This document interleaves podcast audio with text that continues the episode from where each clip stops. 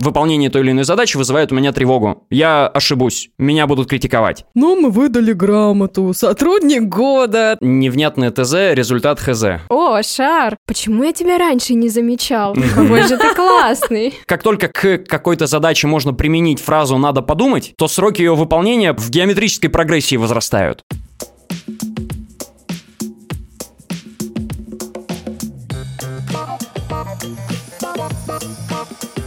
Thank you. Доброго здоровья! Это, как всегда, подкаст о здоровье и качестве жизни без шапки. И с вами его ведущие Полина Полищук и наша волшебная Настя Фадина. Сегодня мы решили затронуть одну из самых раздражающих тем – прокрастинацию. Если честно, меня это слово даже бесит. В мире многозадачности и продуктивности прокрастинация может быть индикатором того, что что-то не так, а может и существенно испортить жизнь и помешать зарабатывать денежки. Поговорить о том, как быть с этим явлением и откуда оно берется, мы позвали клинического психолога, психолога, когнитивно-поведенческого терапевта Антона Русакова. Антон, привет. Привет. Привет, Полина. Привет, Настя. Первый вопрос, как обычно, почему ты стал заниматься тем, чем ты сейчас занимаешься? В какой-то момент мне, как и любому другому человеку, стало очень интересно читать про психологию. И я такой, офигеть, как это интересно и познавательно, и необычно. И еще вышел сериал «Обмани меня», где главный герой просто делал чудеса. А потом я начал погружаться в это чуть более серьезно и понял, что на самом деле психотерапия, особенно если она научно доказанная, она действительно может психологическими методами решать вполне конкретные, реальные практические задачи людей. Ну и, в общем, наверное, такова моя основная мотивация. Трепом психологическими штучками и всем таким, скажем так, невнятным решать вполне конкретные практические задачи, с которыми ко мне приходят люди. Ну и мои собственные тоже. Вот, да, я как раз хотела спросить, решает ли то, что ты сам психотерапевт, твои личные какие-то вопросы? Разумеется разумеется. Я, как и множество других психологов, поступил на психфак для того, чтобы в первую очередь разобраться со своими загонами. Окей. Ну, успешно? Абсолютно. Э, ну... Оговорочка. Э, да, да. Ну, Не, ну в целом успешно. Да, если что, сегодня Антон э, с фингалом после тренировки. Я надеюсь, что это не из-за того, что психотерапия не успешна. Собственно, к теме разговора вообще, что такое эта несчастная прокрастинация? Прокрастинация — это, как мы все понимаем, откладывание необходимых дел, которые нужно сделать, но если говорить в терминах когнитивно-поведенческой терапии, то это форма избегания дискомфорта. Это способ избегания неприятных эмоций, которые могут быть связаны с э, выполнением тех или иных э, рабочих, учебных и других обязательств. Угу. Вот чисто биологически, прокрастинация откуда э, берется, если говорить об истории человечества? То есть прокрастинация это то, что появилось там, в последние, не знаю, там 30 лет, или она была всегда, и вообще там, есть ли она у животных, например?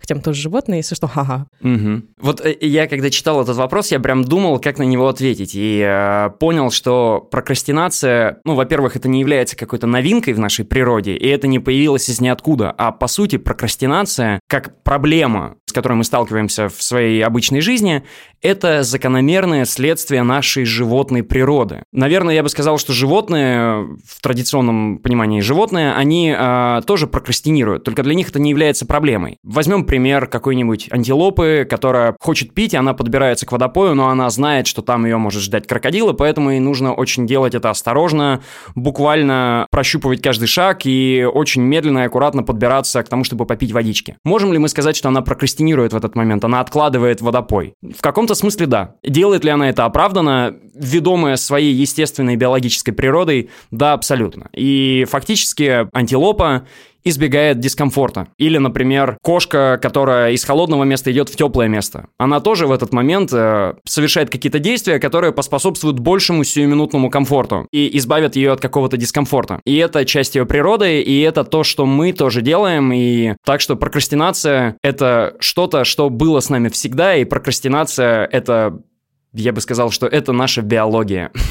То есть на всех этих видосах, где животные странно себя ведут, когда перед тем, чтобы сделать что-то очевидное, они топчутся, что-то тупят и так далее, скорее всего, они прокрастинируют, чтобы не попасть, например, в зубы крокодила, хотя им очень сильно хочется пить. Конечно, тут еще надо добавить, что у животных есть, в принципе, некоторое ритуальное поведение. Как раз ритуальное поведение у животных, оно является такой вот эволюционной дальней предпосылкой того, почему у людей в современной жизни развивается ОКР. Можно провести такие параллели. Но я бы сказал так, что всякий раз, когда мы видим, что животное избегает какого-то дискомфорта, то животное делает то же самое, что и мы делаем, когда прокрастинируем. Когда вместо того, чтобы садиться за там, написание квартального отчета, когда мы идем мазать себе бутеры. Да, слово словосочетание квартальный отчет. Хотя я не помню, чтобы я прямо квартальные отчеты писала, но да, есть от чего глазу подергаться. Звучит про прокрастиногенно. О, какое слово. Хорошо. А вообще, вот смотри, рассматриваем прокрастинацию в стиле сегодняшней жизни, да, то есть там все куда-то торопятся, что-то делают, и несмотря там, не знаю, на любой какой-то существующий фон, все равно остаются все эти обязанности, все эти квартальные планы, отчеты и прочее, прочее. И в этом контексте может ли прокрастинация быть чем-то хорошим и не обязательно чем-то плохим э, с точки зрения второго слова, которое я ненавижу, э, продуктивности.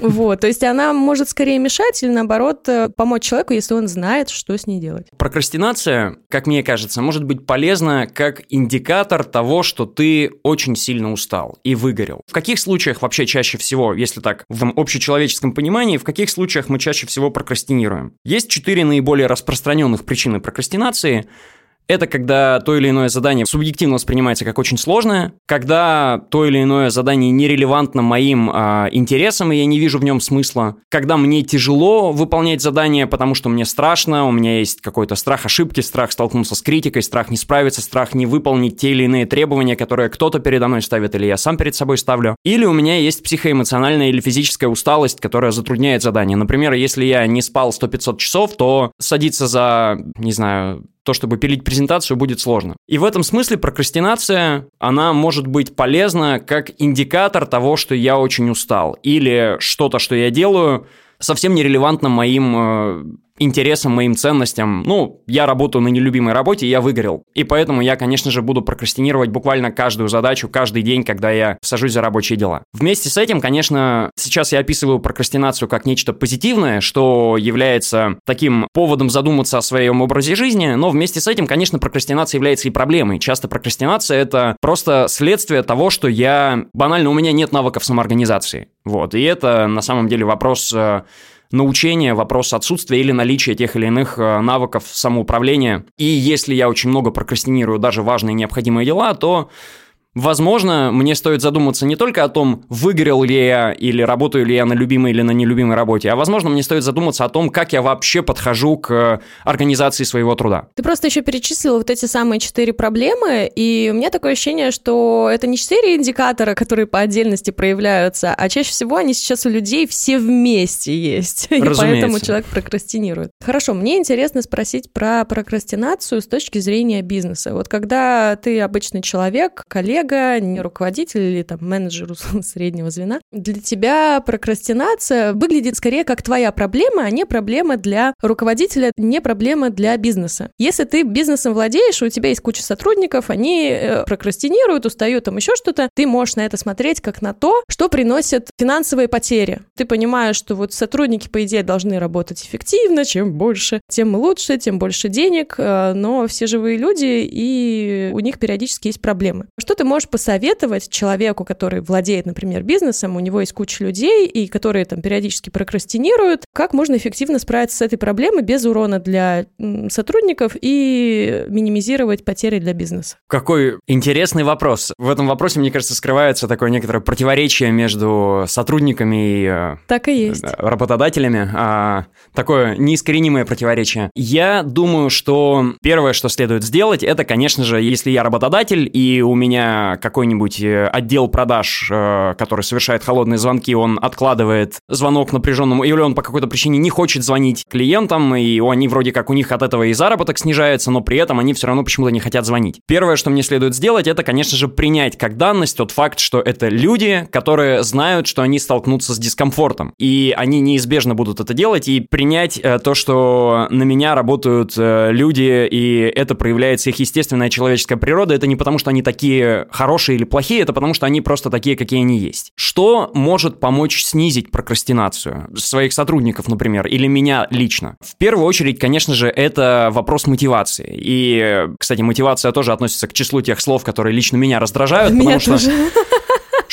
вы имеете в виду, когда люди говорят, ты должен быть мотивирован? Или где твоя мотивация? Мне хочется спросить, что это, что ты имеешь в виду? Опять же, это вот сейчас будет мое личное определение слова мотивация, которое я, а я не претендую на научность, но я так думаю. Мотивация — это очень четкое, устойчивое понимание того, что я делаю и зачем я это делаю, как это соотносится с моими долгосрочными целями и моими ценностями. Если, например, а, моя работа, те же условные холодные звонки заключаются в том, чтобы я там звоню каким-нибудь, не знаю, там, жертвам мошенничества и предлагаю им услуги в помощи по защите от мошенников, или я продаю что-нибудь очень хорошее, ну вот, опять же, мы мыслим вот такими современными терминами. А, Если я искренне верю в то, что я делаю что-то хорошее, и это полностью соотносится с моими ценностями, если а, моя работа завязана на мои долгосрочные цели, например, там тот же карьерный рост, и у меня, как у сотрудника, есть четкое понимание того, какие долгосрочные профиты принесет мне моя работа, мое текущее столкновение с дискомфортом, тогда я буду, соответственно, более мотивирован. Ну, и здесь, мне кажется, много копий сломано на тему нематериальной мотивации, на эту тему написано большое количество книг, и, конечно, сотрудники готовы за деньги сталкиваться с дискомфортом во имя на благо компании, но вместе с этим инструменты нематериальной мотивации А что ты имеешь в виду под нематериальной мотивацией? Просто иногда я смотрю вот на все эти приемы нематериальной мотивации там в больших, например, компаниях, и очень часто это понимаются как, ну, мы выдали грамоту, сотрудник года, там еще какая-то... Мгм. Ну, это очень странная фигня. Мне кажется, что нематериальная мотивация — это когда на тебя не орут на работе и не считают, что это там нормально, например. Я бы сказал, что и выдача грамоты, и э, дружелюбное ненасильственное общение в коллективе это разные проявления той самой нематериальной мотивации. Например, если у меня хорошие взаимоотношения с начальником, и я там выполню какой-то успешный проект, и он мне по-человечески выразит свой респект и скажет, блин, вот ты вообще молодец, выручил коллектив, и, друзья, посмотрите, Антон вообще, какой он молодец. Это для меня будет значимым фактором нематериальной мотивации, потому что это соотносится с моими личными ценностями. Для меня вот это является важным. Если для меня важно увесить э, всю стену у себя дома грамотами за великолепную работу, за выполнение и перевыполнение планов, тогда грамота будет для меня нематериальной мотивацией. Я, это, опять же, я не читал ни одной книжки про нематериальную мотивацию, но осмелюсь э, сделать какие-то утверждения и рекомендации на эту тему. Понимание личных мотивов сотрудника, понимание его долгосрочных целей, его личных персональных целей и ценностей, это, в общем-то, ключ к тому, как его нематериально мотивировать. Ну и, конечно же, если я работаю в какой-нибудь табачной компании и буквально продаю людям смерть, то сложно, наверное, здесь, в принципе, будет подобрать тот самый ключик для нематериальной мотивации и объяснить людям, э, своим сотрудникам, что мы делаем что-то хорошее и улучшаем этот мир. Но, конечно же, если для сотрудников, в принципе, это является важным, просто ведь э, вот эта ценность, там, улучшать мир и нести благо в общество, это не все люди, в принципе, об этом думают. Люди просто ходят на работу, чтобы заработать себе на жизнь. А, но это скорее уже относится к материальной мотивации. Ладно, мне кажется, мы отошли от темы прокрастинации чуть-чуть. А это важно, это важно. Хорошо. Так, я хочу передать слово Насте, потому что у Насти есть очень классный вопрос про понятие прокрастинации. Еще одно понятие, которое часто путают с прокрастинацией. В общем, передаю слово. Спасибо, Полина. А Прокрастинация — это тоже лень? И вообще, что делать, если одна часть твоей личности говорит, «Э, надо досматривать пятую серию «Ведьмака», а у тебя дедлайны на работе? Это какой такой э, жиза прям. А, вот, э, Настя, спасибо тебе за вопрос. Мне здесь захотелось еще кое-что добавить в кассу предыдущего вопроса на тему того, как решать вопросы прокрастинации. Первое, что мы поняли, это, собственно, э, убедиться в том, что сотрудники знают, зачем они работают, какой смысл в том, что они делают.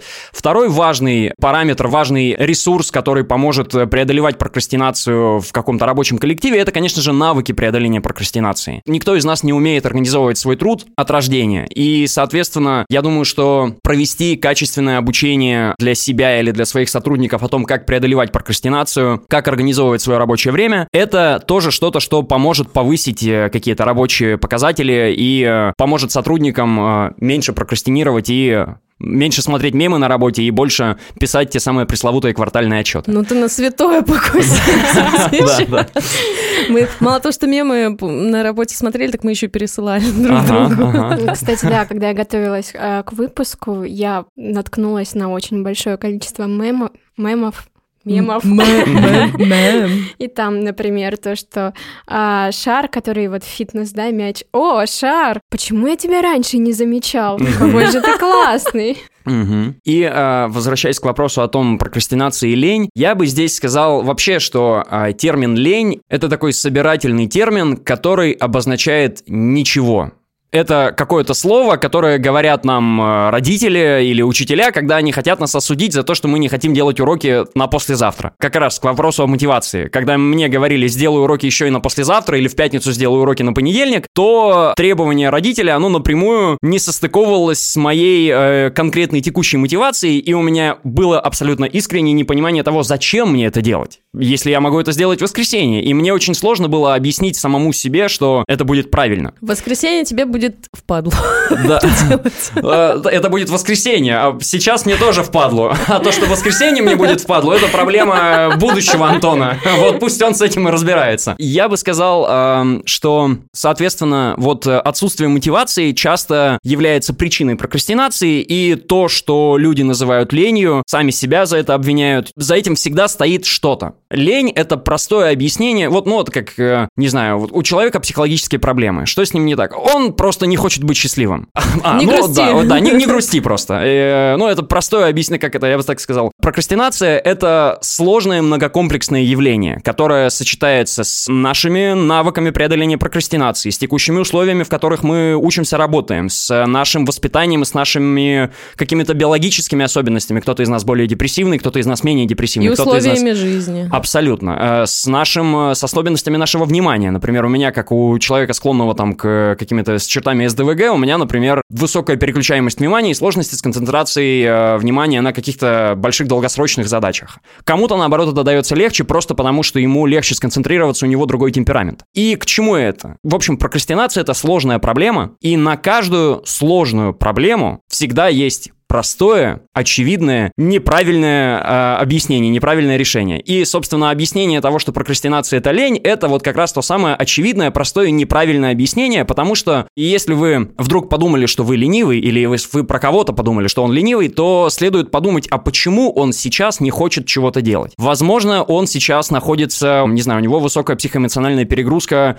человек устал, выгорел, ему нужен сон, горячая еда и помыться, и посмотреть мемы. В общем, не знаю, просто отдохнуть. Возможно, человек действительно в упор не понимает того, зачем ему это нужно делать, и это то, чем вы его нагружаете, совсем не соотносится с его актуальными какими-то задачами, ценностями, целями. Возможно, человек э, воспринимает эту задачу, или, говоря человек, я имею в виду, вот или я в том числе, воспринимаю эту задачу как субъективно очень сложную, предвижу какие-то трудности, и э, это приводит к тому, что я не хочу сейчас за нее садиться. Здесь еще, мне кажется, нужно добавить кое-что про нашу биологию, про нашу естественную природу. Это то, что мы, как люди, мы умеем думать. Мы умеем включать рациональное мышление, мы умеем, а, ну вот даже если вспомнить э, Даниэля Канемана, он в своем, а, мне кажется, фундаментальном труде, он а, разделил условно мышление человека на систему номер один, быструю и дешевую в использовании, и систему номер два, медленную и дорогую с точки зрения, скажем так, энергозатрат мозга, с точки зрения потребления глюкозы нейронами мозга. Так вот, всякий раз, когда мне нужно сесть за, там, не знаю, составить какую-нибудь презентацию, написать какое-нибудь письмо и так далее, это мне нужно думать. А думать, это значит тратить энергию. А думать я по определению не хочу, просто потому что это часть моей природы, и думать мне сложно напрягать свое серое вещество, заставлять его как-то концентрироваться на какой-то задаче. По сути, это значит тратить свой волевой ресурс. Лени как таковой не существует. Прокрастинация, если она происходит, это всегда повод задуматься и понять, а что со мной или с другим человеком происходит, и почему я прокрастинирую. Потому что всегда это комплекс причин, ну,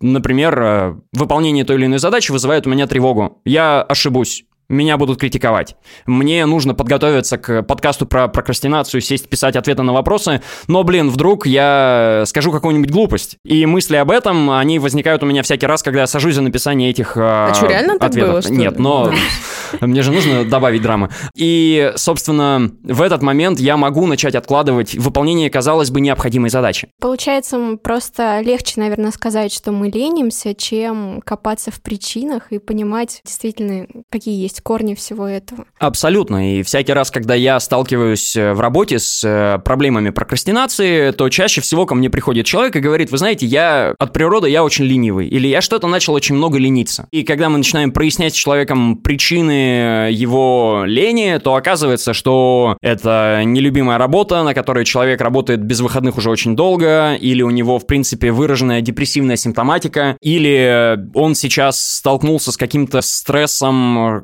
которое снизило его способность к тому, чтобы себя собирать и организовывать себя в сторону какой-то деятельности. Также надо еще добавить, что, в принципе, стрессовое напряжение часто является причиной, которая толкает нас к прокрастинации. Потому что если мы на стрессе, мы более импульсивны. Так устроен наш мозг. Конечно же, импульсивным решением всегда будет э, открыть мемы или открыть YouTube, а не открывать папку с какими-нибудь вордовскими файлами, от которых тошнит. Так что чем меньше стресса, тем меньше я буду прокрастинировать э, любые задачи. Угу. Я вот люблю личный опыт свой приводить э, в рамках медицинского подкаста про доказательную медицину, но я сейчас все поясню. Вот смотрите, у меня на работе такое часто бывает, причем неважно, неважно там на какой должности и в какой компании я работаю, очень часто, как я заметила, моя прокрастинация зависит от того, насколько я хорошо понимаю задачу и насколько э, хорошо сформулировано ТЗ. Потому что э, задача может быть вообще не сложной на самом деле, но если ТЗ сформулировано через одно место или в стиле «пойди туда, не знаю куда, принеси то, не знаю что», то, возможно, я эту задачу буду делать полгода. Хотя могу ее сделать там за 25 минут, как бы, и все. Вот э, на твой взгляд, так такая штука, это жизнеспособна или это просто мой э, субъективный вывод? А, я недавно услышал совершенно замечательную фразу «невнятное ТЗ, результат ХЗ».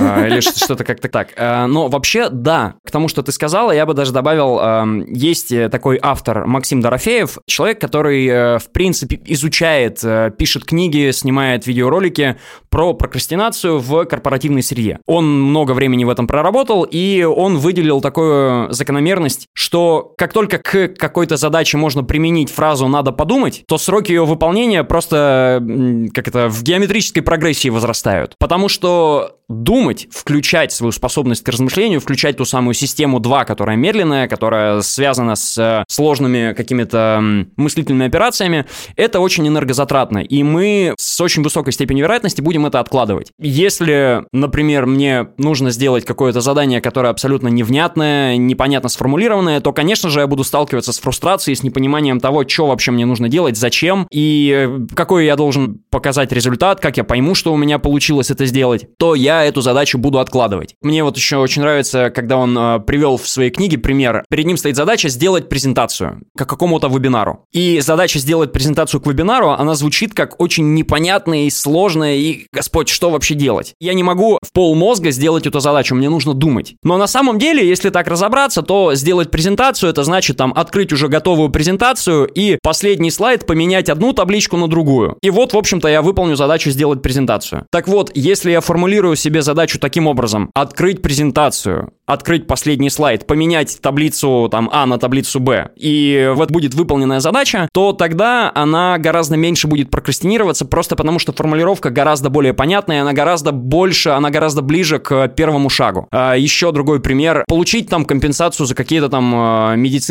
траты от работодателя. Господи, это же так сложно, что делать? Как только там подумать, то оказывается задача сводится к тому, чтобы там пойти в отдел бухгалтерии, попросить у там сотрудниц, а, дайте мне вот эту бумажку, мне ее нужно отнести ее там, и все. И как бы, и это очень просто оказывается. И почему такая задача выполняется гораздо проще? Потому что она гораздо ближе к первому шагу, она проста в выполнении, ее можно сделать просто практически не включая мышление. Ее можно сделать, э, не знаю, параллельно слушая какой-нибудь подкаст в ушах, или параллельно параллельно слушаю музыку или вообще ковыряюсь в носу. И, соответственно, если я формулирую себе задачи вот таким простым, примитивным, приближенным к первому шагу образом, то тогда моя прокрастинация снижается, потому что градус непонятности в моих делах, он снижается за счет понятных формулировок. Я просто хотела еще ремарку. Знаешь, вот то, что ты сказал, мне напомнило детский анекдот э, про то, как положить жирафа в холодильник. От... Открыть холодильник, положить жирафа, закрыть холодильник. Да. Настя. Так, да, да, да. Я даже слышал другое, что ни одно дело не будет казаться очень сложным, если а, разделить его на мелкие части и забить на него болт. Если разделить жирафа на мелкие части, ладно, все, извините. Кажется, по части забить болт мы тут все профессионалы, и в связи с этим хочется спросить, а вообще прокрастинируя, мы больше отдыхаем или все-таки тревожимся? Зависит от контекста. Вообще фраза зависит от контекста, ее можно применить на любой вопрос, если сейчас на этом подкасте буду отвечать, я могу говорить, зависит от контекста. Прокрастинация чаще всего это бывает э, не. Это бывает тогда, когда уже нужно делать э, какие-то дела. И часто, когда я собрался сесть за выполнение каких-то дел, то я и не делаю дела, и не нормально отдыхаю. А я делаю что-то непонятно что. Я смотрю какие-то тупые видосики, смотрю мемы, это в целом, конечно, я ничего не имею против, но иногда подобное занятие является не самым лучшим способом отдохнуть и восстановить силы. И чаще всего, конечно же, прокрастинация — это проблемное поведение, в том смысле, что это приводит к тому, что в итоге мне нужно засиживаться допоздна и, или там делать какой-то проект в ночь с пятницы на понедельник, или готовиться к экзамену не за месяц, а за три дня, в результате чего у меня снижаются и оценки, и в целом качество образования. Прокрастинация — это, конечно же, хороший предиктор того, что потом мне будет очень плохо, и потом у меня будет очень много стресса. Но если прокрастинация и такое вот позволение себе делать все, что угодно, и нырнуть в пучину бесконечного, не очень интеллектуального контента, если это является запланированным мероприятием, к которому я подхожу осознанно, и да, я сегодня именно этим и хочу позаниматься, вот, не знаю, с 6 до 7, 7, или скорее до, с 6 до там, 12,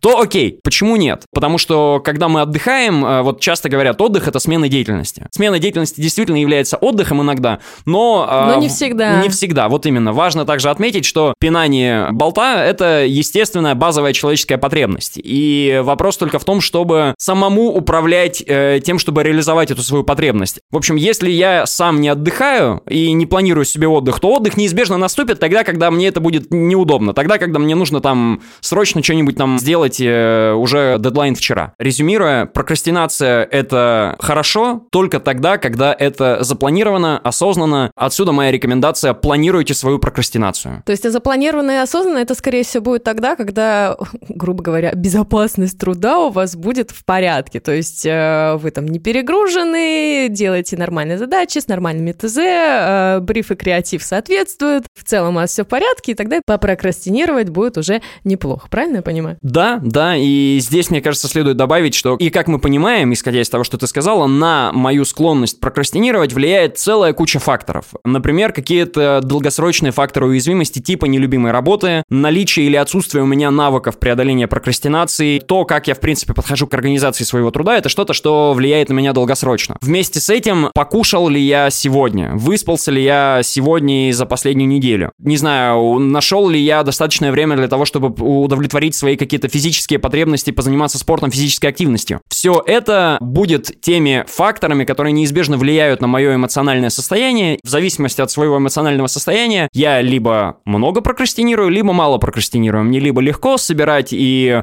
побуждать себя к какой-то скучной задаче, либо сложно. Я еще к безделью хотела добавить просто. Мне тоже раньше бесили прям вот друзья или там близкие люди э, тем, что что ты бездельничаешь, нужно типа сменять деятельность, вот поработала, там, не знаю, иди пробеги, сходи в магазин, еще что-то. А я просто люблю лежать и ни хрена не делать. И вот честно, просто годами я слушала там попреки от э, знакомых и близких, а потом просто себе это разрешила делать, и так жить легче стало, вот честно. И продуктивность, та самая треклятая, повысилась. Вот, собственно, не, не забывайте поваляться, если вам так сильно это нравится. Клинический психолог одобряет. Абсолютно верно. И я даже э, могу вспомнить э, вырезку другой книжки, называется «Сила воли. Как развить и укрепить», автор Келли МакГонигал. Она там в целом рассуждает про силу воли и про нашу способность усилиями воли склонять себя к тому, чтобы вот хочется листать мемы, а при этом надо делать какую-то работу, учиться, готовить, писать диплом. Собственно, расслабить свое внимание, лечь и полежать 20 минут на диване, ничего не делая, даже и не погружаясь ни в какой контент, э, чаще всего для нас безделие. Мы чаще всего э, слово безделие ассоциируем с потреблением какого-то интернет-контента. Ну, часто мы именно так бездельничаем. Так вот, истинное безделие — это не потребление контента. Когда я потребляю контент, даже если это легкий, э, какой-то незамысловатый, это не совсем полноценный отдых. Скорее, это не является заменой тому отдыху, когда я, например, гуляю в парке и наслаждаюсь тишиной и, в принципе, не загружаю свой мозг никакой информацией. Или я просто решил на 20 минут прилечь, закрыть глаза. Или я просто смотрю в стену. Я бы сказал, что вот это истинное безделие, когда я ничего не делаю и никакой информации в свой мозг не загружаю, это тоже важная естественная потребность, и если она удовлетворена, тогда и прокрастинация у меня будет меньше. Поэтому еще одна рекомендация у меня – гуляйте в парке. Гуляйте в парке в тишине и смотрите на деревья, и если вам хочется в этот момент открыть телефон и полистать мемы или включить музыку, что ж, э, воздержитесь от этого и примите. Бытует мнение, что перфекционисты, они прокрастинируют чаще. Это действительно так? Да, это трижды, да. Я бы даже сказал, есть такой э, термин. Я в первый раз, когда его услышал, я понял, что это просто очень хороший иллюстративный термин э, перфекцихуизм.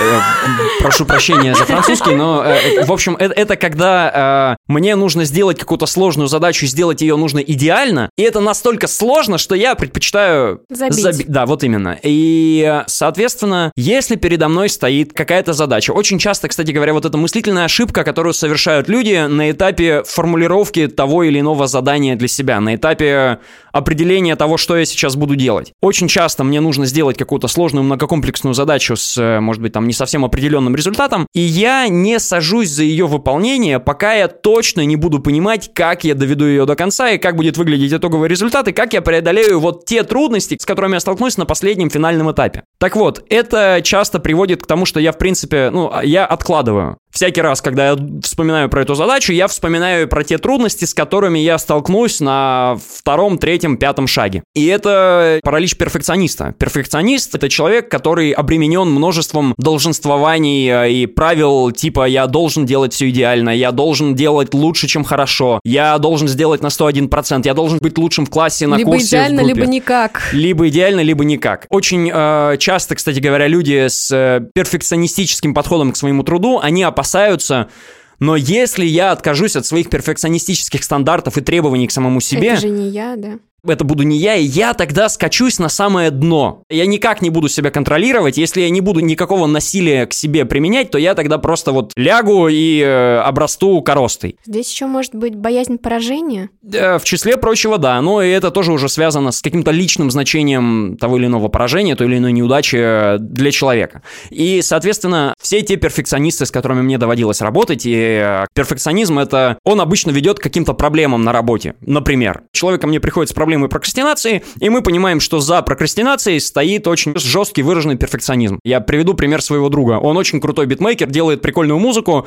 один трек в год. Почему? Потому что пока я не сделаю идеально, я вообще не буду этого выкладывать. Я ему говорю, тебе нужно много делать музыки, потому что тогда будет больше прослушиваний, и тогда больше вероятность, что ты там станешь популярным. Он вроде как это понимает, но он все равно применяет по отношению к своему хобби перфекционистические завышенные стандарты, и что приводит приводит к такой низкой продуктивности в плане выпусков музыки. И ни разу такого не было, чтобы мы отказались от перфекционистических стандартов, и человек действительно скатился на самое дно. Вот все, такой лег на диван и перестал вообще работать. Потому что нами часто движут не только требования сделать все идеально, но и просто Ну, например, э, если мой друг, тот самый, которого я упомянул, откажется от перфекционизма в том, чтобы делать музыку, он не перестанет делать музыку. Он будет ее делать, потому что это ему нравится, это является его ценностью и значимой для него деятельностью. И наоборот, отказ от перфекционизма здесь повысит продуктивность, потому что задача стала легче. У меня нет задачи сделать трек, который взорвет, который будет самым крутым, который будет лучше предыдущего, который будет э, самым крутым в этом году, который раскачает все школьные дискотеки в моем районе. Если у меня есть задача просто сделать какой-то, ну, прикольный трек, который, ну, нормально звучит, под пивас пойдет, пацанам покажу.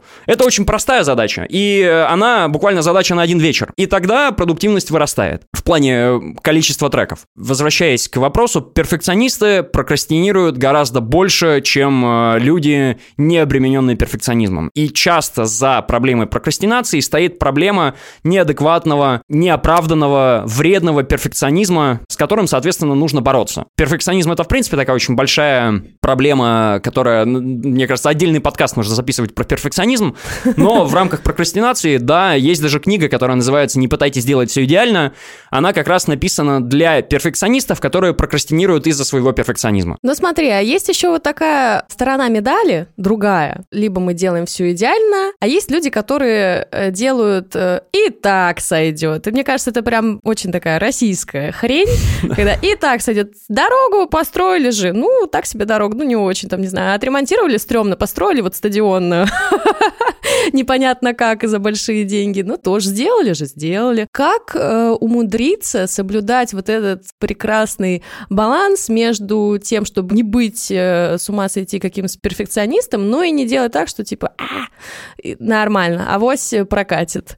Вот это нюанс. А, а, окей, а, ну, я полагаю, что в первую очередь следует тогда заниматься той деятельностью, занимаясь которой я хочу как минимум сделать это неплохо. Если я делаю какой-то там стадион, и, в общем-то, этот стадион, который будет служить на благо людям и на благо миллионам людей, и это будет украшением моего города, если это для меня является незначимой, нерелевантной задачей, а более релевантной задачей для меня является, не знаю, построить дачу себе где-нибудь, тогда к... На распиленные деньги. Да, к постройке стадиона я буду подходить не очень, э, не очень ответственно. И э, здесь наверняка будет много вот этого авося. Если я выполняю ту или иную задачу, и тут у меня включается вот это вот «ай, и так сойдет, сделать бы как-нибудь и забить», то, скорее всего, я выбрал для себя не совсем подходящую для себя деятельность. Или, возможно, я работаю в коллективе, в котором на меня бесконечно давят, меня не хвалят, меня постоянно осуждают. Мы часто э, имеем возможность наблюдать э, ситуации, когда люди работают в каких-нибудь рабочих коллективах, в которых э, за косяки они получают по шапке, а за правильно выполненную работу они ничего не получают. И такая среда, она является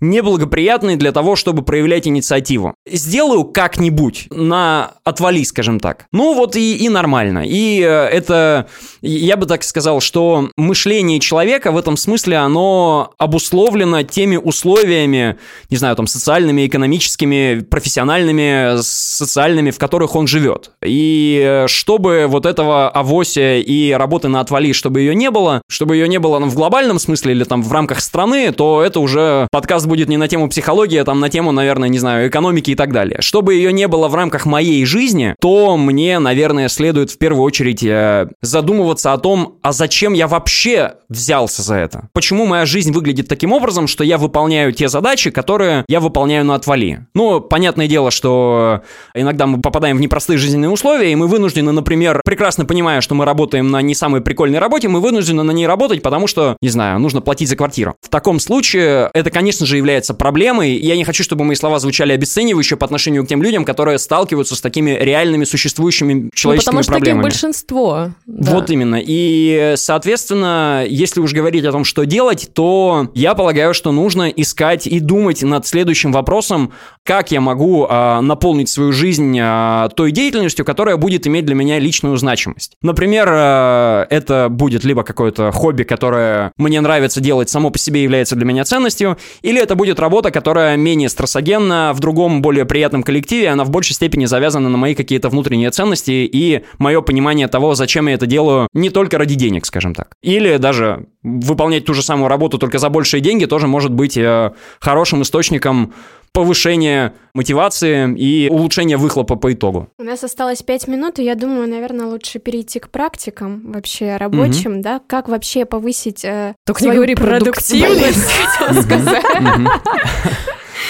Увеличить выхлоп. Мне кажется, что что-то, что доступно всем людям, и сейчас можно говорить прям какие-то конкретные рекомендации, есть целый набор навыков преодоления прокрастинации и принципов, руководствуясь которыми становится легче, собственно, выполнять свои дела. Давай какой-нибудь неочевидный и при этом эффективный, потому что есть э, куча всяких вот историй, которые там уже, не знаю, замусорили эфир. Ага, ага. Вот что-нибудь такое прям, ух. Окей, первый принцип, надеюсь, он достаточно неочевидный, делай без мотивации. Я прям хотела про это даже спросить, но ага, я тебя не буду перебивать. Ага. В общем, фишка в том, что нет той вселенной, в которой мне бы хотелось, и я бы испытывал вдохновение к тому, чтобы делать какой-нибудь пресловутый квартальный отчет. Такого не будет. И, соответственно, если я буду ждать вдохновения и мотивации к тому, чтобы сесть за эту задачу, то я, так и не дождавшись мотивации, я буду делать ее в последний момент, потому что уже прибежал панический монстр и сказал мне, тебя уволят, если ты этого не сделаешь. Начинать не ожидая мотивации – это первый важный принцип. Второй Второй принцип. Формулирую себе простые, понятные задачи, близкие к первому шагу. Если у меня стоит задача позвонить куда-то, узнать что-то, когда я формулирую эту задачу, я даже присовокупляю к ней номер телефона, по которому мне нужно будет позвонить. Потому что задача сводится не к тому, чтобы открыть там какую-нибудь там переписку, найти какой-то номер телефона, к кому мне нужно обратиться. Ну, то есть это становится сложно. А тут я говорю,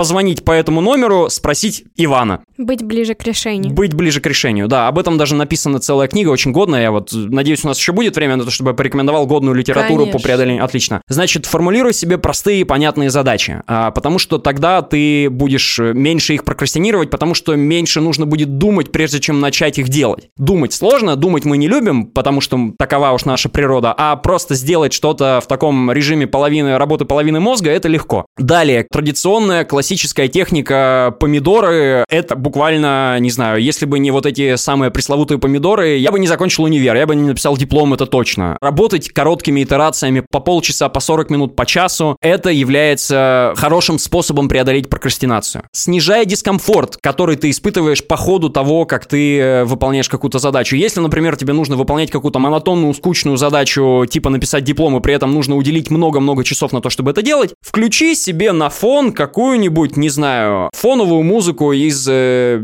Скайрима 5. Великолепный такой эмбиент, ну это я вот сейчас вот э, свой личный опыт привожу. Великолепный эмбиент, написанный Джереми Соулом, который э, такой фэнтезийный, связан с, э, ну, наверное, тех, да, тех, тех, да, полеты, путешествия по каким-то сказочным, там, не знаю, равнинам, лесам, полям. Это очень хорошо разбавляет э, скучную атмосферу написания диплома. Это то, что я лично делал для того, чтобы было не так тоскливо писать диплом. Еще один мой друг, когда ему нужно было делать скучные какие-то задачи, он себе на минимальной громкости ставил обзоры на доту. То есть, как я, я, я спрашиваю, зачем он говорит, а вот я вот сижу, и когда мне становится скучно, мне хочется на что-то переключиться, я переключаюсь вот на этот э, контент, и он говорит, это очень тупо, там чуваки играют в доту, а кто-то это комментирует. Это играет очень тихо, и я не обращаю на это много внимания, но как только мне хочется переключиться, я переключаюсь на это, я 10 секунд это посмотрел, и я возвращаюсь назад к работе. То есть, фактически, таким образом, я снизил сопутствующий дискомфорт, который у меня был. Еще одна рекомендация. Убирайте телефон подальше, отключайте уведомления. Если я решил там похудеть, и у меня на столе стоит печенье, то как бы у, у меня для вас плохие новости, да. Если я хочу, не отвлекаясь, поработать над какими-то своими делами, но при этом меня все время отвлекают уведомления, мне следует убрать телефон в другую комнату или в дальний ящик, выключить его на беззвучный, и, наверное, тут я столкнусь с тревогой, в блин, а вдруг что-то важное произойдет? Ага, отлично. Э, вот нет, спойлер, не произойдет. на, самом, деле, не так уж, не так уж не, да, не так уж мы и важны. Ну, во всяком случае, я преодолел эту тревогу и пришел к выводу, что на самом деле нет, не так уж я и важен, и если даже я не отвечу на чей-нибудь звонок, в общем, эта тревога пропустить что-то важное, это что-то, что не имеет никакого рационального смысла под собой чаще всего. И убрать телефон, что называется, убрать семечки со стола, это хорошая идея. И, собственно, планировать себе те или иные рабочие задачи с вечера или с утра и банально, но эффективно делать сначала их, а потом обращаться к просторам интернета, к мемам, к видосикам и так далее. Потому что но это работает. И утром на свежую голову действительно легче. Как говорит моя мама, сила звука удивительная штука. То, что родители говорили тебе в 20, ты начинаешь слышать, когда тебе 40. Ну, мне еще нет 40, но это верная мысль. И действительно, сделай, делай, гуляй смело, это, черт возьми, является рабочим инструментом преодоления прокрастинации. Теперь мы переходим к книгам, которые я однозначно рекомендую всем, кто прокрастинирует и хочет с этим справиться. Первая книга, которую просто я мастерит рекомендую, это Максим Дорофеев. Книжка называется «Джедайские техники». Это книга про преодоление прокрастинации, про то, как организовать в целом умственную деятельность. А вторая книга — это «Не пытайтесь сделать все идеально. Стратегии борьбы с перфекционизмом». Мартин Энтони, Ричард Свинсон. Это вот э, книга как раз для людей, страдающих э, таким проблемным перфекционизмом. И еще одна полезная книга — это Келли МакГонигал «Сила воли. Как развить и укрепить». Она в меньшей степени может быть про прокрастинацию, она в большей степени просто про силу воли, про то, что это такое, как ее тренировать, э, мифы про силу воли, правда про силу воли. И еще бы от себя одну книгу добавил. Я, к сожалению, забыл ее автора, но это очень годная, такая старая советская книжка, но при этом она очень хорошо описывает э, полезные инструменты и полезные принципы организации своего умственного труда. Она так и называется. Азбука умственного труда. 29 -го года выпуска книжка. Я открыл ее, я офигел. Блин, чуваки реально знали, как э, организовать умственный интеллектуальный труд. Конечно, она написана с учетом, так сказать, реальности тех времен, но там очень много того, что перекликается и с какими-то современными уже нашими реалиями. Там тоже можно извлечь для себя много полезного и прикольного. Вот такие мои рекомендации. Ой, ну что ж, у нас э, время нашего подкаста подошло к концу. Я хотела бы еще подытожить одним классным примером. Э, известный физик, ныне почивший, к сожалению, э, Ричард Фейнман э, в своей книге «Вы, конечно, шутите, мистер Фейнман» рассказывал про то, как он э, научился, грубо говоря, успешно работать. И он понял, что у него получается работать без э, какого-то геморроя и переживаний, когда он воспринимает процесс как игру. Когда это становится какой-то невероятной обязанностью, очень серьезной, то он быстро терял интерес э, к тому, что он делает. Зато, когда он не думал про то, что это обязательно, какая-то рабочая обязанность, то все шло классно. Поэтому я надеюсь, что этот совет вам тоже поможет. Сегодня у нас в гостях был клинический психолог Антон Русаков, и спасибо Насте Фадиной, нашему продюсеру, что она сегодня тоже пришла, замещала другого Антона. Надеюсь, э, этот подкаст понравился и нашим слушателям, и нашим гостям. Спасибо большое, коллеги. В описании выпуска не забывайте, что мы оставили полезные ссылки. Обязательно читайте книжки, которые посоветовал Антон. Это хороший способ попрокрастинировать как раз. Э, сможете их открыть вместо мемов. Не забывайте об оценках и отзывах э, к нашему подкасту. Подписывайтесь на него везде. Мы есть на всех платформах. И пишите идеи для выпуска в комментариях. Еще слушайте Фуфлоу подкаст, где мы разбираем всякие беспонтовые методы лечения препараты. Читайте наши медиа о здоровье Купрум. Там много колонок от врачей очень классных и интересных. Подписывайтесь. Задавайте вопросы нашему боту-справочнику в Телеграме и еще слушайте наш подкаст больше, чем справочник про всякие болячки простым языком. Продвинем доказательную медицину без доказательного экстремизма вместе. Всем пока! Пока-пока!